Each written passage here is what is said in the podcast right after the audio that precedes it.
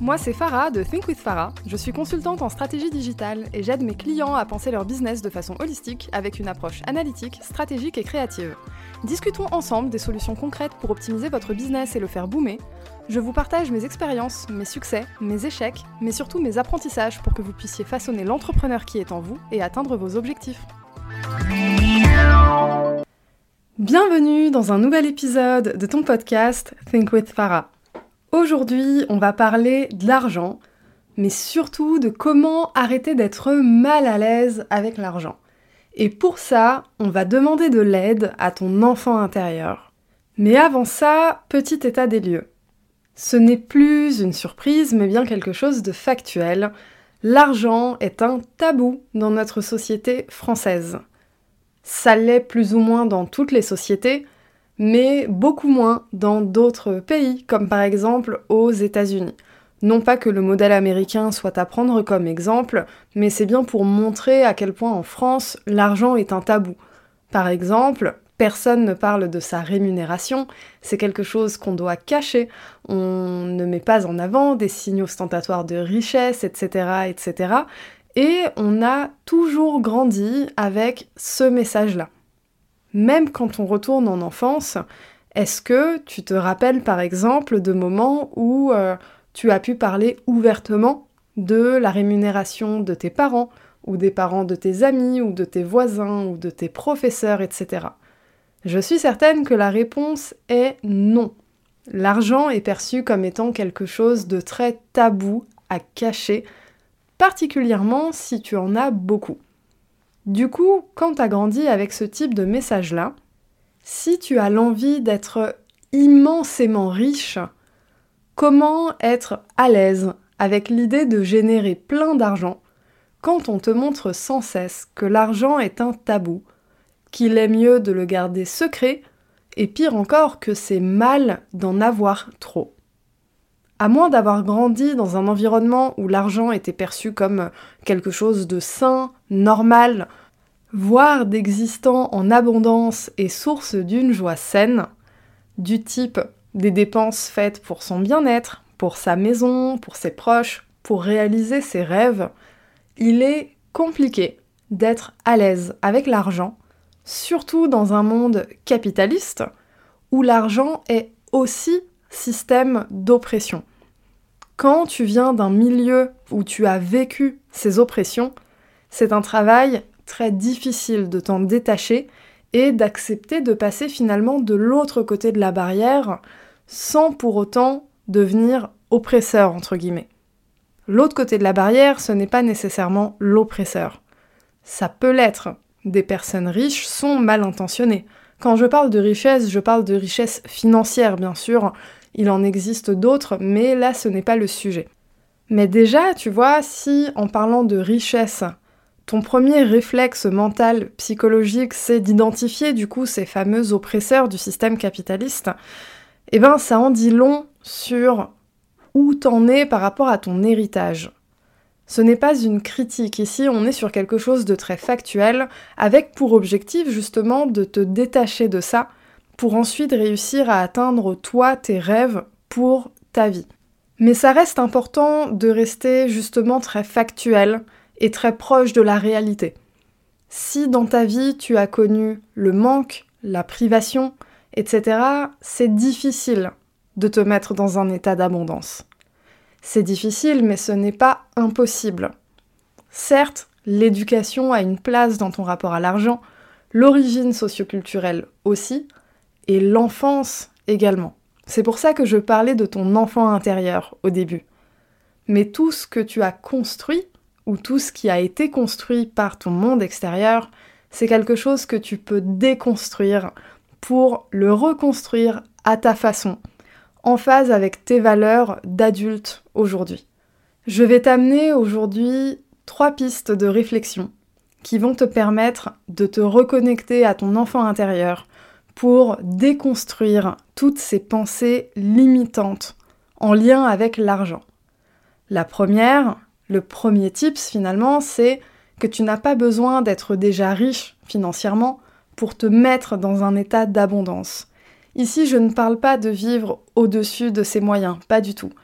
Ça commence par des petites choses, comme ressentir de la gratitude au moment de t'acheter un café, par exemple, de réciter des prières où tu remercies l'univers de te permettre de profiter de ton argent, et que l'énergie que tu fais circuler, finalement, te reviendra en abondance quoi qu'il arrive. Pourquoi cette première étape elle est importante? Parce qu'elle te permet de considérer l'argent comme une énergie en mouvement. Et surtout, on est sur une énergie circulaire.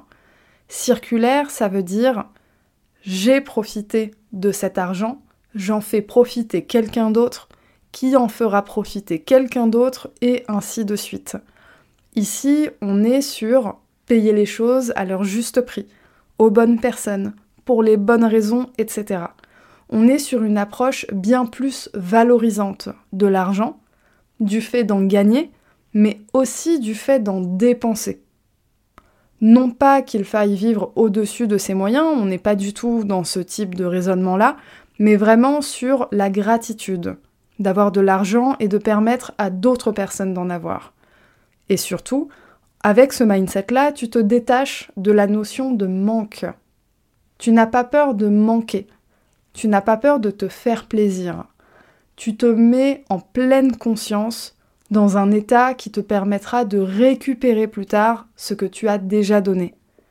Et ça, c'est quelque chose qu'on applique plus ou moins consciemment dans nos relations humaines. Tu es en confiance avec qui tu es en tant que personne, donc tu as des facilités à donner. À donner de l'amour, à donner de l'amitié, à donner du soutien, sans attendre de retour précis là tout de suite.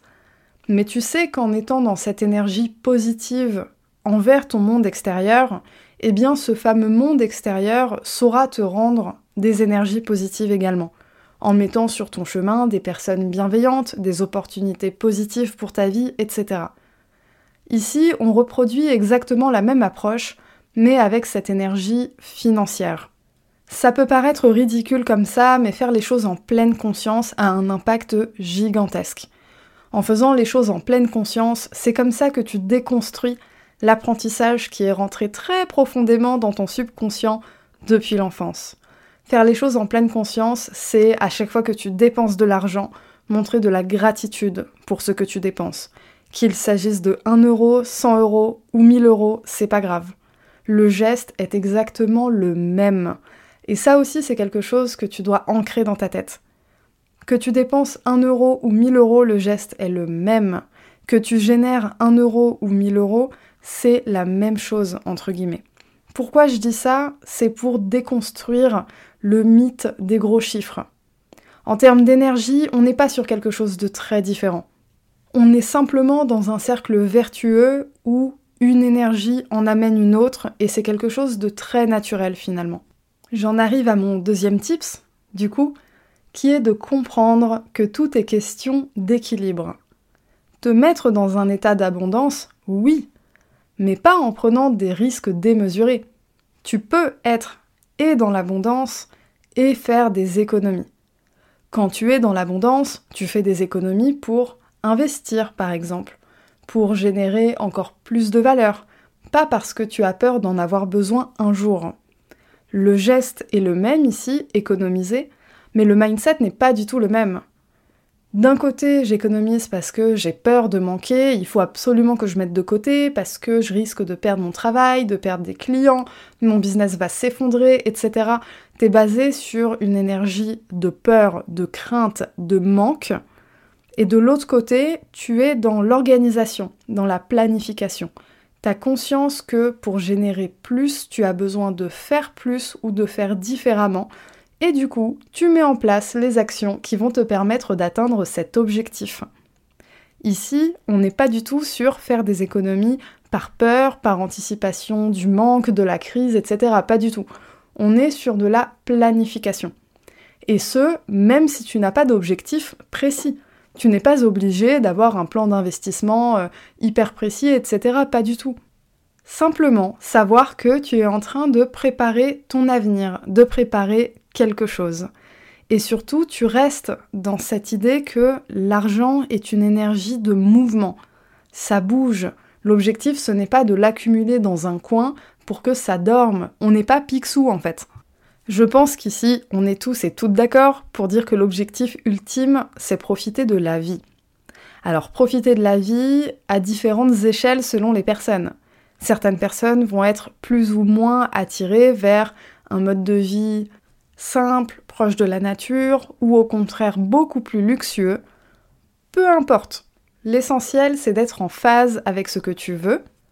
Et du coup, j'en arrive à mon troisième tips, c'est te détacher des conséquences négatives de l'argent, même si tu les as vécues.